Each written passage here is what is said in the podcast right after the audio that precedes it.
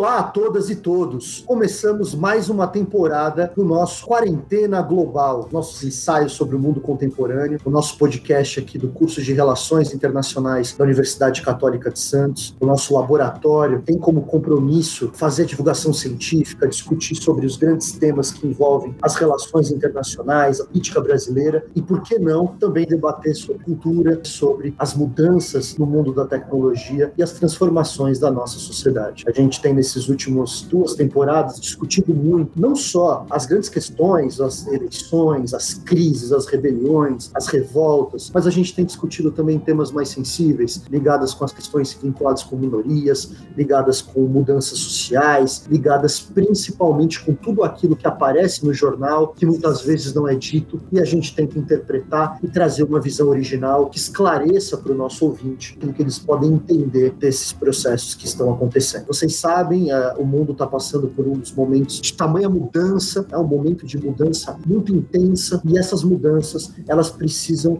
de observadores que deem sentido para ela. E o objetivo do Quarentena Global, o nosso compromisso com os nossos ouvintes, é tentar dar para essa realidade algum sentido, alguma lógica, ainda que num primeiro momento nada disso pareça existir. Hoje nós vamos começar uma nova temporada de uma série que nós estamos chamando de Férias com QG. Essa é uma, é uma série que a gente produziu com muito carinho durante o nosso férias, uma temporada inteira sobre temas que envolvem as mais diferentes questões, que saem um pouco do, do cotidiano, que saem um pouco daquilo que a gente vai chamar do dia a dia, para a gente se aventurar em questões mais amplas, que de alguma forma nos falam diretamente sobre coisas atuais, mas que a gente vai revisitar também temas históricos, para que a gente possa mostrar a vivacidade desses temas ou como esses temas ainda fazem parte da nossa própria realidade. Nós vamos discutir temas como diplomacia cultural, vamos revisitar a Guerra da Coreia, falaremos um pouco sobre apartheid, discutiremos a política da boa vizinhança, o que será que ela nos indica nos dias de hoje, falaremos sobre Hollywood né, e o cinema americano, falaremos também sobre a Guerra do Paraguai e os seus reflexos e aquilo que tem de permanente em cada um desses. Para quem conhece o QG, já sabe como funciona a nossa linguagem, vai perceber que nós teremos uma abordagem completamente diferente sobre esses temas, uma linguagem completamente inédita, dando o toque do QG para esses temas, alguns deles muito conhecidos, mas uma abordagem nossa para cada uma dessas questões. E eu tenho certeza que vocês que nos escutam vão adorar essa série. Ela foi feita com muito carinho e ela vai ser a série que nós vamos começar os trabalhos da nossa terceira temporada. Hoje a gente vai chamar uma conhecida aqui do QG, uma colega, já quase uma sócia do QG.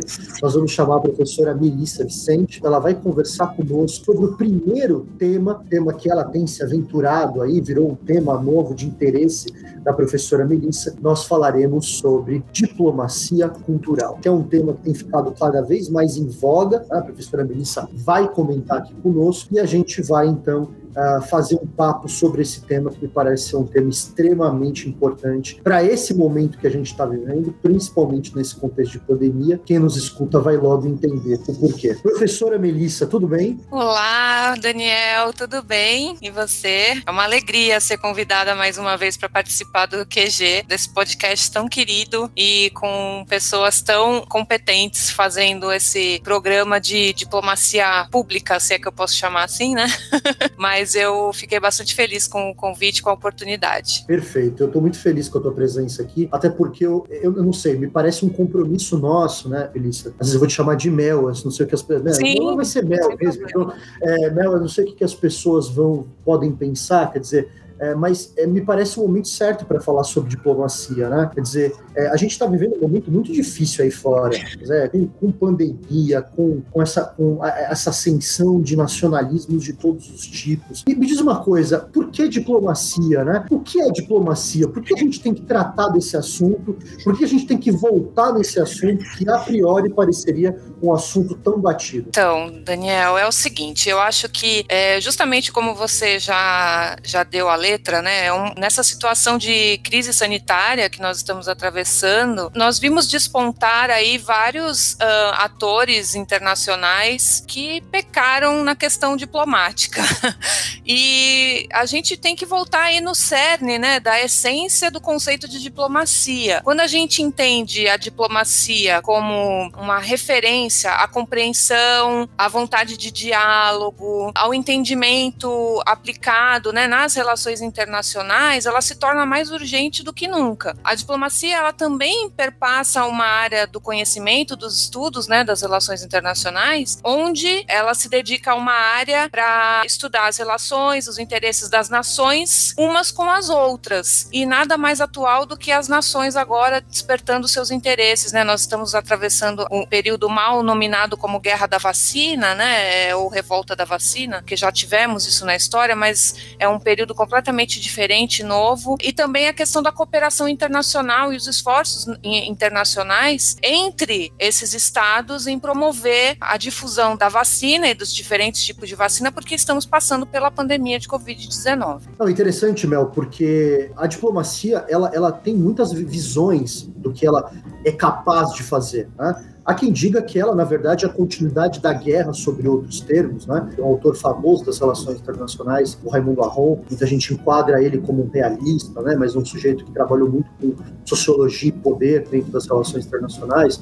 E ele dizia que o, o diplomata nada mais é do que o general do tempo de paz. É, o soldado Mas, da paz. É. O soldado da paz, né? Isso. Quer dizer, é, o, é como se fosse uma, uma, uma moeda de duas faces, né? De um lado tinha um general, do outro tinha um diplomata, mas a guerra seria seria a constância de tudo isso. A gente sabe que o mundo é mais complexo e a própria diplomacia, quer dizer, ela, ela tenta de alguma forma criar pontes em espaços em que essas pontes, elas muitas vezes elas não existem. O mundo é muito grande, ele é muito complexo. A gente está falando de culturas completamente diferentes, a gente está falando de experiências sociais completamente diferentes e, e, talvez o grande mito do mundo contemporâneo, que isso é muito responsabilidade do, da globalização dos anos 90, é a gente imaginar que o mundo ficou tudo igual, né? E que todas as culturas, e a gente pode até já, já entrar nessa discussão, todas as culturas elas seriam iguais. Quer dizer, a diplomacia ela serve para fazer pontos, inclusive para discutir essas, essas culturas diferentes e criar mecanismos de diálogo, um vocabulário, uma linguagem para que essas culturas diferentes possam conviver no mundo de estados. Exatamente, Daniel. É, eu não vejo essa questão da, desse mundo globalizado e dessa homogeneidade cultural aí que alguns teóricos propõem, né, que a globalização está trazendo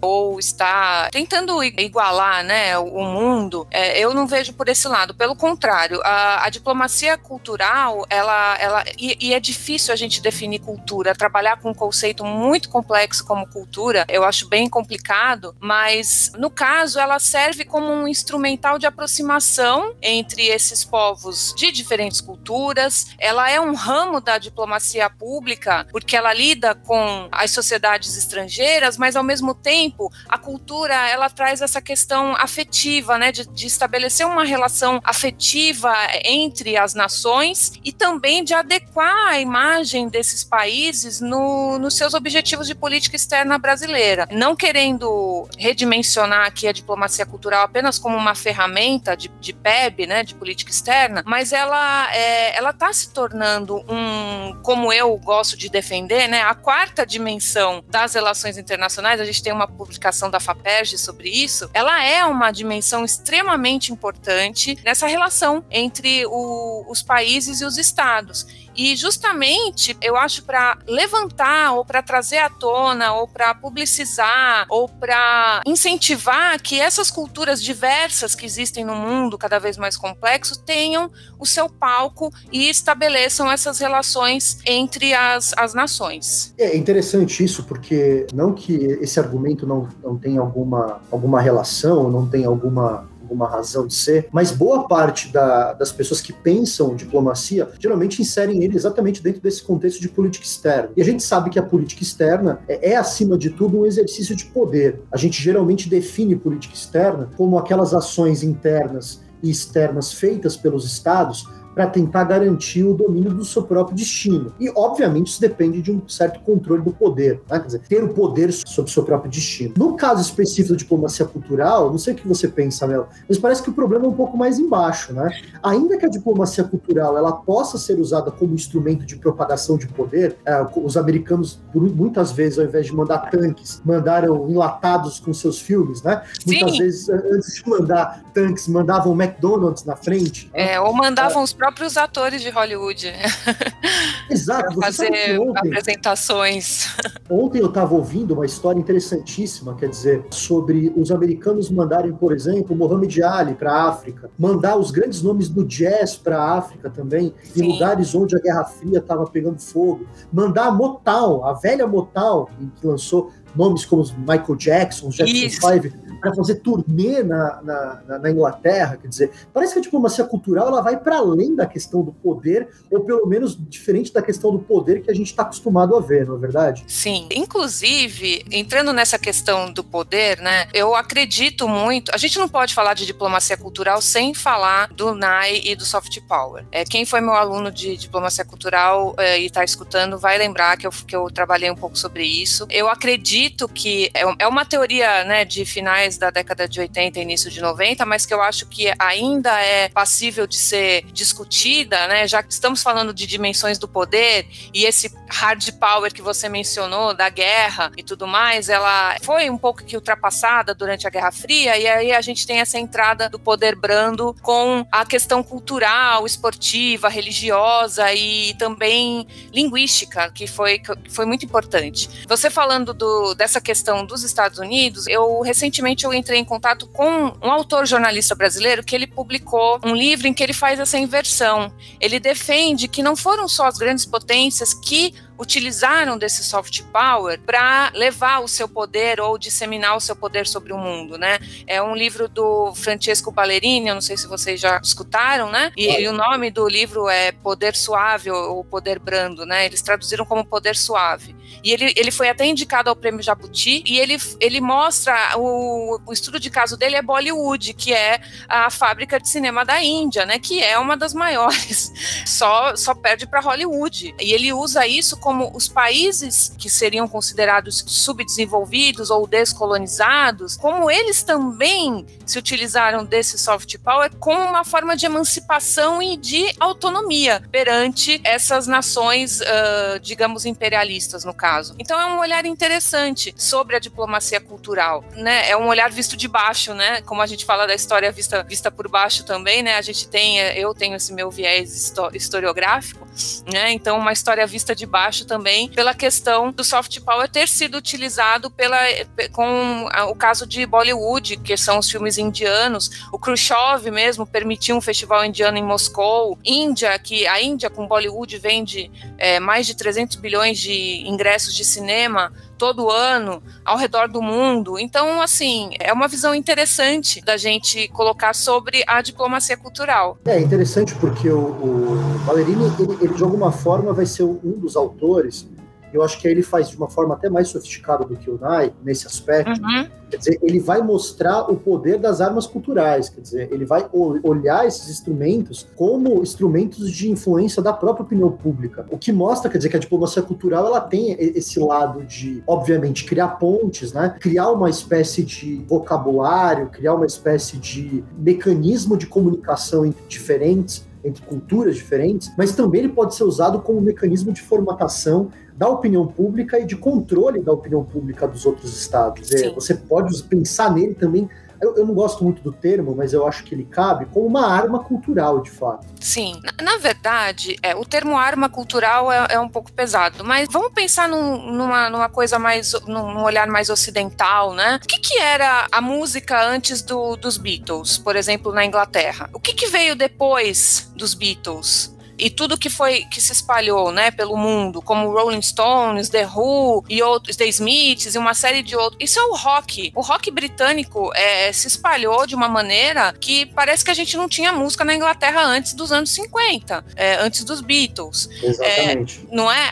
E uma coisa importante, né? Não só uma ferramenta cultural, ela vai disseminar música, arte, pintura, literatura, mas ela também vai fazer as pontes econômicas, que eu acho que é um dos fatores é, preponderantes e que aí a gente depois entra nesse assunto que o Brasil está pecando bastante nessa questão. Fazer essa ponte econômica e abrir caminhos né, de, de comércio e de, e de troca de, de valores que, que não é só o valor financeiro, mas também tem o valor simbólico que essa cultura, que essa troca de cultura traz como uma ferramenta de política externa, né? Então nós temos uma dimensão econômica importante que, que muitas, às vezes muitas pessoas não se dão conta ou não percebem que esse poder cultural é extremamente relevante. Eu tomo, por exemplo, estou dando uma viajada aqui um pouco, mas a gente até acaba entrando um pouquinho na escola de Frankfurt e na indústria cultural. Eu gosto muito de cuidados com a pele, né? Eu gosto muito de, de, de cosméticos, eu sou muito vaidosa. E a, se a gente pensar que a rotina de cuidados coreana entrou na nossa vida de uns 5, 6 anos para cá, uma rotina extensa de produtos, que você tem 10 passos, 12 passos para cuidar da pele e ficar com aquela pele lindíssima das coreanas, né? E que entrou aqui no Ocidente, no, no não só no Brasil, mas na América como um todo e na Europa, a gente entende isso como um, um grande poder econômico da Coreia do Sul, trazendo essa, esses produtos e vendendo. Tanto é que eles têm uma indústria cosmética super poderosa e super renomada, né? Então isso faz parte da diplomacia cultural. Tudo bem que já estamos derrubando um pouco essa questão de ficar fazendo 10 passos de rotina de pele, mas eles entraram com tudo nesse mercado, através de uma cultura que eles já trazem há séculos, percebe? Não, e é interessante porque tem essa dinâmica, você tocou na, na, na escola de Frankfurt, é, é importante deixar claro o poder da cultura e, e, e no controle de mentes e corações, né? Quer dizer, é, você muitas vezes, inclusive, é, odeia o outro país por uma questão política ou não gosta de algum país por uma questão política, alguns, algum aspecto ideológico da própria construção das narrativas nacionais, né? Repente, o antigo colonizador, ou de repente Sim. algum país que o oprime dentro da realidade regional. Mas quando você faz uma análise da sua vida cotidiana, você percebe que você pensa como esses povos, você se comporta como esses povos, você se veste como esses povos, você fala como esses povos. Né? Eu sempre brinco com os meus alunos que a maior arma de destruição em massa do final do, do, do século XX foi o Friends, né? a série de televisão. Né? Então, que, que, não, não, não entrando na discussão se Friends é bom ou ruim, é engraçado que hoje eu, eu gostava muito quando passava, hoje assistindo me incomoda, aí, mas não, não vamos fazer disso um tema, mas aquilo fez as pessoas repensarem a relação das pessoas com a cidade, a, a relação com a família, a relação com, com o trabalho, né? quer dizer, a, a, aquele modelo, o American Way of Life que foi vendido pelo Friends, Sim. Sex and the City foi uma outra Sex série que fez também. Nossa, eu fiz um tour em Nova York de Sex and the City. Pois eu é, fui totalmente dizer. influenciada. Como não amar Nova York e como não querer conhecer esses lugares, apesar de ser Estados Unidos. Exato, quer dizer, e, e aí você começa, na verdade, é, aquela coisa do, do, livro do Orwell, né, o 1984, Sim. quer dizer, I love the Big Brother no final das contas, quer dizer, por mais que você tenha uma relação de oposição, quer dizer, a cultura tem esse, essa capacidade de mobilizar que eu acho que nenhuma outra força tem. Sim, eu acredito muito nisso e é o caso é, de a gente veste roupas, né, países, a China, a própria China que vestia casacos da, na época, né, pós evolução cultural, casacos das universidades dos Estados Unidos, eles eles queriam comprar isso, adquirir. É muito louco pensar, né, sobre, sobre essa questão.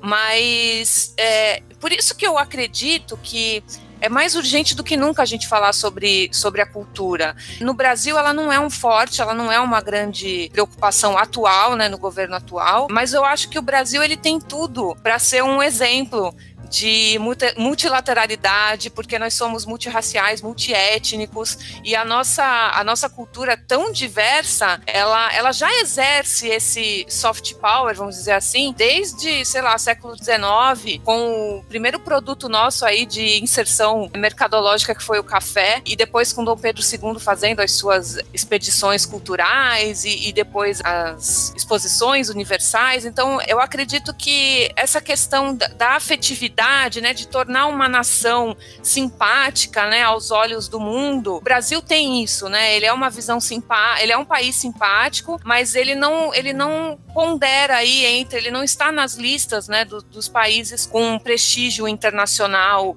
é, forte, né? Apesar de todo mundo simpatizar com, com o Brasil por causa do carnaval, do futebol e uma série de coisas. É interessante isso, né? Porque eu estava eu tava revisitando agora a política externa mais recente e eu assistia né, um programa americano chamado 60 Minutos, inclusive comentei Sim. há pouco tempo atrás, uh, no final do governo Lula, The Brazil Rising Star era o nome do programa, e o apresentador uh, dizia que o Brasil era uma superpotência diferente. Era a superpotência, na época, né? A superpotência do soft power, porque o Brasil era uma superpotência que não teria armas nucleares, mas era a superpotência de uma cultura vibrante, olha a cultura aí de novo.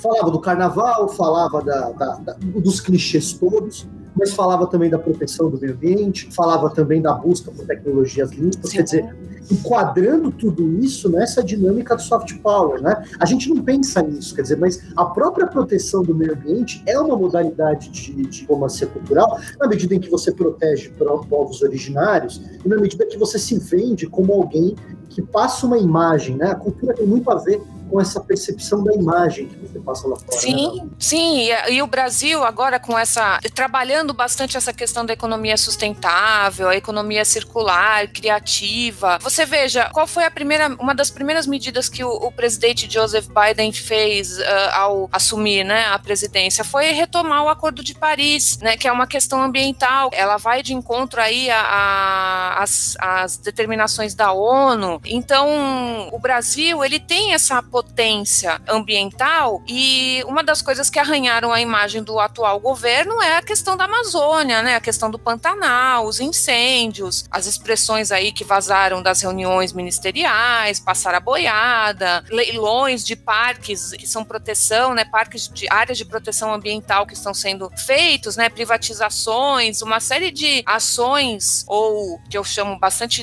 que eu acho bastante negativas do ponto de vista de imagem internacional internacional que são prejudiciais para a política externa brasileira. Né? O Brasil ele precisa trabalhar a cultura como uma ferramenta de política externa para a sua inserção, uma melhor inserção internacional ou melhorar a sua imagem internacional. Mas uh, acho que o Ministério das Relações Exteriores ainda não uh, se tocou disso, né? Eles estão mais preocupados com globalismo e outras questões do que se atentar ao que nós podemos oferecer e que já oferecemos, apesar dessa anti política nossa. E é muito louco isso, porque o Brasil é um país que teve uma preponderância cultural em alguns momentos da sua história que é impressionante. Quer dizer, se você pega, por exemplo, os anos 50, para ficar só num exemplo, você teve não só a bossa nova, claro, que é o exemplo mais mais notório, né? O Brazilian Jazz, como chegou nos Estados Unidos. Sim. É, o Tom Jobim gravando com o Frank Sinatra. Frank Sinatra. Não tem nada maior do que isso. É, é, não tem nada maior do que isso. Mas, ao mesmo tempo, você tinha né, as vanguardas de cinema naquela época,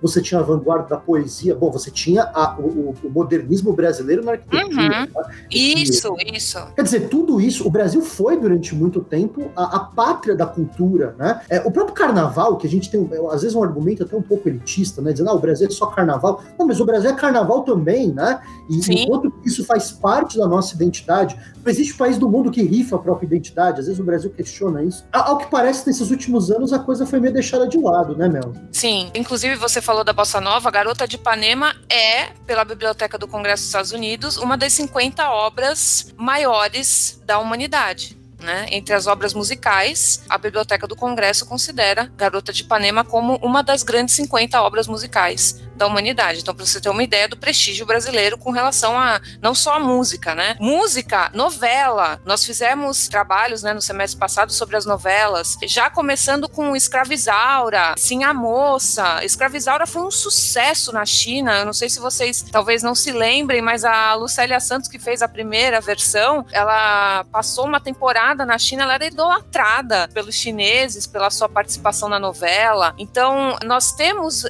e, e, principalmente durante uh, período FHC, período Lula, nós tivemos uma inserção bastante importante da, da cultura, né, como uma ferramenta, né, de política externa. Mas, veja, o que está acontecendo atualmente, o que eu acho que tem a ver um pouco com relação aos outros atores aí da diplomacia cultural, é que o Brasil ele não tem um instituto né, para fomentar. O Ministério das Relações Exteriores, o Itamaraty, ele tem algumas ações pontuais para fomentar ou para divulgar essa, essa diplomacia, ele tem o, o chamado DECULT, que é a ação de promoção da cultura brasileira, ou tem o PACP, que é o Programa de Ação Cultural e Educacional de, de Postos, ele tem os acordos né, bilaterais de cooperação cultural com, com alguns países, e tudo isso centralizado no Departamento Cultural e Educacional do Itamaraty. Porém, o Brasil ele não tem, por exemplo, uma aliança francesa, como a França criou, ou um Instituto Camões, como Portugal tem, ou um Instituto Instituto Cervantes, como tem a Espanha,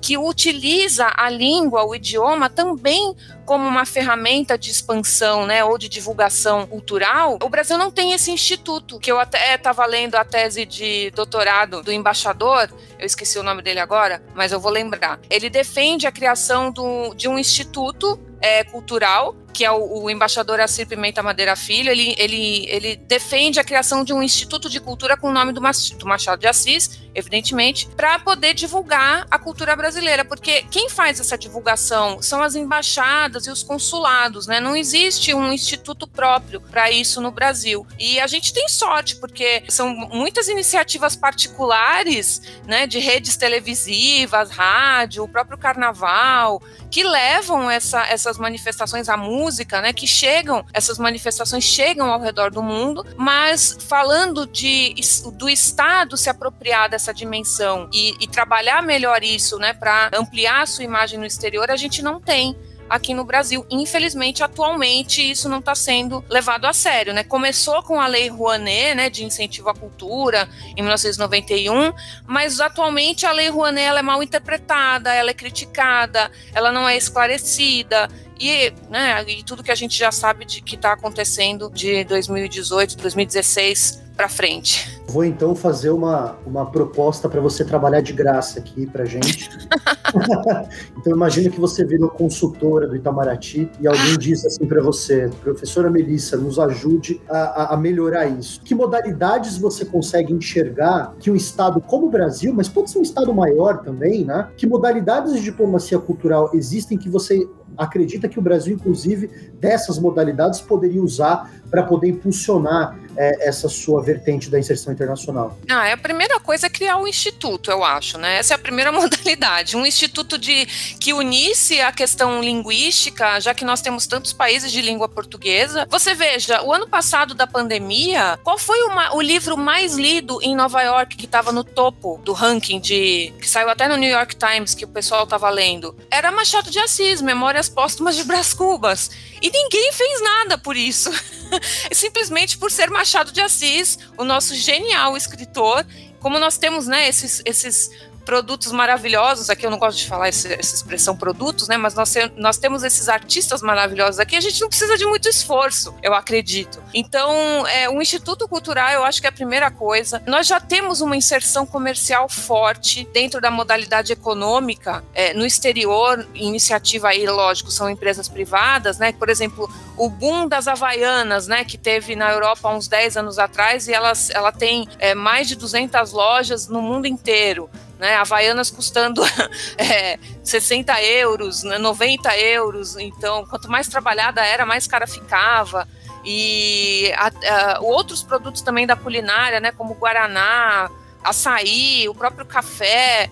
Que, que, são apreciados no exterior. Eu acho que a, a dimensão econômica ela já está feita, né? A criação do instituto, ela é, eu acho que preponderante, ela é essencial e eu acho que também, aí no caso, eu não sei, né? Mas valorizar a arte, que é uma coisa que está nesse, principalmente no atual governo, ela fica muito de lado. Nós temos uh, o grupo Galpão de Teatro, que, que já fez bastante sucesso no exterior, eles encenaram até no Globe Theatre em, em Londres. Esses artistas, né? Apoiar os artistas brasileiros, eu acho que era uma das coisas que precisava urgentemente e não entrar no campo, né, ideológico que acontece atualmente para eles serem é, são instintos de, de listas, né, de panteão, da, da cultura, um monte de nomes que são, são retirados por, por questões ideológicas, mas nós temos aí tantos fatores para levar ou elevar a imagem do Brasil, não precisa muito esforço, basta vontade, eu acredito. É, e, e, eu acho que também tem, uma, tem duas coisas, claro, né? Primeiro, a potência da, da, da pluralidade da cultura brasileira, né? Sim. Povos originários e tudo mais. Sim. Mas também de uma, de, uma, de, um, de uma certa cara de pau, no bom sentido, de também apoiar a cultura de massa, né? É, os outros países não têm muita vergonha em fazer isso. Então você tem, não. por exemplo, autores como o Paulo Coelho, que aqui no Brasil, eu, é, eu pessoalmente não gosto da literatura do Paulo Coelho, mas é uma literatura que ela não deixa a desejar a nenhuma dessas outras literaturas que vendem milhões e milhões Sim. de livros lá fora, dizer, e, e, a gente ainda tem uma certa dificuldade de encampar esse tipo de iniciativa, né? Quer dizer, você vê o Harry Potter, por exemplo, na Inglaterra, né? aquilo é praticamente, virou praticamente literatura nacional. É muito próximo, a gente viveu esse processo, talvez a gente não tenha o distanciamento necessário, mas Harry Potter virou já um clássico da literatura, da literatura britânica, da literatura inglesa. E a gente ainda tem um pouco de dificuldade em assumir né, é, é, esse nosso lado. Eu acho que a gente teve essa oportunidade, né? Principalmente quando a gente entrou na fase modernista, Macunaíma, né? Esses, essas obras, a própria, a própria literatura de finais né, do século XIX, início do XX, a gente teve essa oportunidade com esses autores, né? Manuel Bandeira, Oswald de Andrade, Andrade,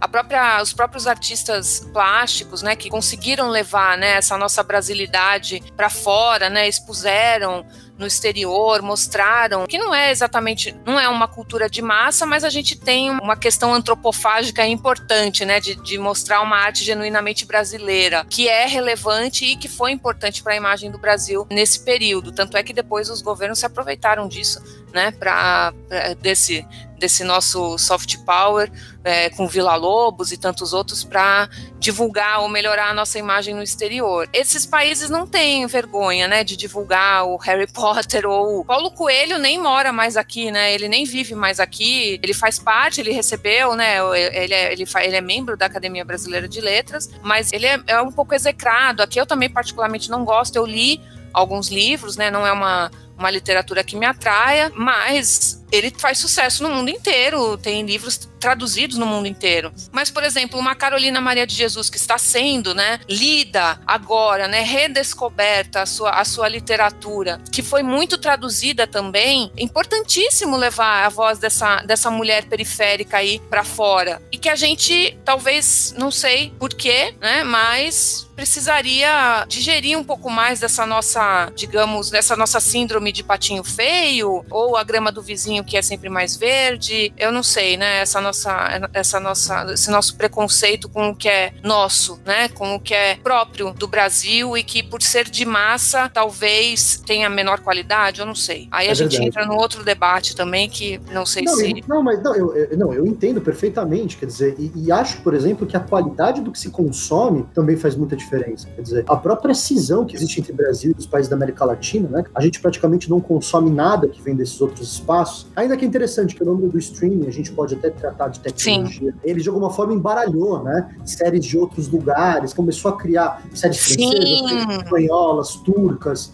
algumas produções da América Latina, quer dizer, o cinema argentino chegando pela primeira vez em massa no Brasil. Tá? É, que é uma benção, né? Diga-se de Claro, é, é, esses aspectos hermanos estão à nossa frente. Né? A, a, minha pergunta para você é o seguinte: você acredita que a tecnologia é, vai mudar essa modalidade? Essa diplomacia ela vai virar uma coisa mais incontrolável? Como é que você enxerga esse momento da transformação da tecnologia para a diplomacia cultural? Ah, eu, eu acho, assim, falando de primeiro de, de streaming, que foi um exemplo que você deu, as nossas produções que estão sendo, né, aparecendo no Netflix, que, e que eu achei fundamental, por exemplo, a série Cidade Invisível. Não sei se vocês já assistiram ou vão assistir, mas que coisa genial levar o folclore brasileiro é, né? pro, pro exterior de uma maneira muito bem produzida, com atores fantásticos e que não deixa em, né, não deixa, não deixa a desejar em nada as produções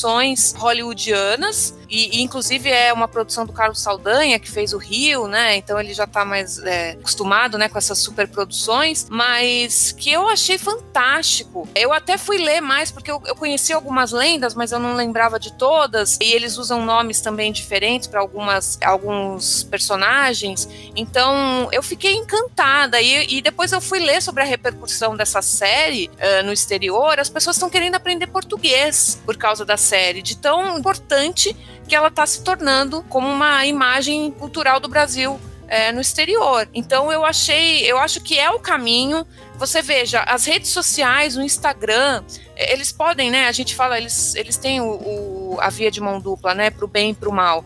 Mas, por exemplo, os movimentos culturais, eles, eles se divulgam pelas redes sociais. A gente usa hashtags em inglês né? Black Lives Matter, né? Que foi um movimento que apareceu ano passado, ou o He for She, né? É, a gente não, não traduz, a, a, gente dificilmente traduz, né? Essas hashtags que, que sobem as publicações e que faz você se encontrar ali no mar de informações que, é, que são as redes sociais, mas eu acho que é um caminho extremamente relevante para um Estado que quer divulgar a sua cultura e que quer usar a sua cultura como ferramenta de política externa. Exatamente. Eu acho que é um, é um momento de mudança. É difícil prever o que vai acontecer. Sim. Porque sempre aparece uma rede social nova, uma Sim. tecnologia nova. Eu até acredito que haverá um certo esforço de descentralização. Quer dizer, você tocou nesse assunto, você tocou em algum momento dizendo que as iniciativas individuais elas Sim. acabam muitas vezes fazendo às vezes do Estado no Brasil. E acho que essas, essas novas tecnologias elas vão dar ainda mais força para essas iniciativas. Sim, é que é, infelizmente nós estamos vivendo um momento político que não que só consegue usar as redes sociais para atrapalhar e para é, confundir cada vez Exato. mais, né, a, a, visão do Brasil lá fora. É, é, ao invés de construir pontes, eles eles constroem muros porque eles fazem declarações péssimas, né, via Twitter, publicações é, assintosas, até desrespeitosas com outros governos, ou seja, parece que não estudaram ou não sabem é, o que é diplomacia, coisas que são falta de educação mesmo, né? Que, que eu acho que são, são, são coisas elementares de, de, de uma de alguém que ocupa um cargo público, né? Então, é, acho que a iniciativa privada vai cada vez mais é, se utilizar desse, dessa tecnologia, desse, desse processo de digitalização do mundo, e agora com a pandemia muito mais, porque nós estamos em fase de distanciamento, e esse boom de lives né, que aconteceram e que acontecem ainda durante esse período, eles servem também né, para levar a cultura brasileira para fora, né, porque está na internet, está no mundo. Então é uma das, uma das saídas aí que a gente não consegue prever o que vai acontecer, porque eu falo, né, é muito difícil perguntar para historiador o que, que vai acontecer no futuro, né? A gente consegue partir do presente e a gente tem alguns padrões que aconteceram na história que a gente consegue talvez colocar uma força cíclica na história, né? Mas no motor da história aí para usar um teor marxista, mas dificilmente a gente vai ter eh, eu, eu consigo controlar, né, o que vai acontecer com essas redes e com essas mídias, se ela vai ser se elas serão super censuradas ou se elas serão dinamizadas, é meio complicado aí fazer, mas eu acho que eu tenho uma visão otimista e positiva, né, dessa digitalização, dessa tecnologia, dessa diversidade que nós podemos apresentar para o mundo. Eu sou totalmente a favor e acho que vai ser o caminho. Professora Melissa, eu quero te agradecer demais. Eu não sei Imagina. os nossos ouvintes, mas eu nem vi a hora passar. É um papo super agradável. A gente podia ficar aqui mais uma hora, porque. Sim, tem, tem, tem muita coisa. Tem coisa para dizer aqui ainda, né? Tem. É, esse tema é um tema instigante, porque a gente acaba tratando de música, de cinema, de várias Sim. outras coisas. Dá para fazer é... um podcast sobre cada dimensão da diplomacia cultural. Exato, exato, exatamente. um só sobre música, um só sobre artes plásticas, sobre literatura. a recepção, né, dessas coisas todas. Sim, a repercussão no exterior eu acho válido. Pode me chamar que eu super topo para falar Convidar, de mais coisas. Convidadinho. Professor, então eu quero te agradecer demais pelo, por esse primeiro episódio. Então a gente encerra aqui hoje o nosso De Férias com QG. Foi um prazer imenso ter vocês aqui conosco. As próximas semanas a gente vai continuar com a nossa série. Uh, na semana que vem a gente já começa uh, falando sobre um outro tema extremamente interessante, vivo, que é a Guerra da Coreia. Uh, então nós é, seguiremos aqui com esse nosso, com essa nossa nova temporada. Bom, o QG chega ao seu final. Né? Convido vocês também para seguir a nossa página no Instagram, arroba Quarentena Global. Nossa página sempre com muitas informações e temas uh, da semana para vocês discutirem. E como sempre, fiquem saudáveis, fiquem seguros e até a semana que vem.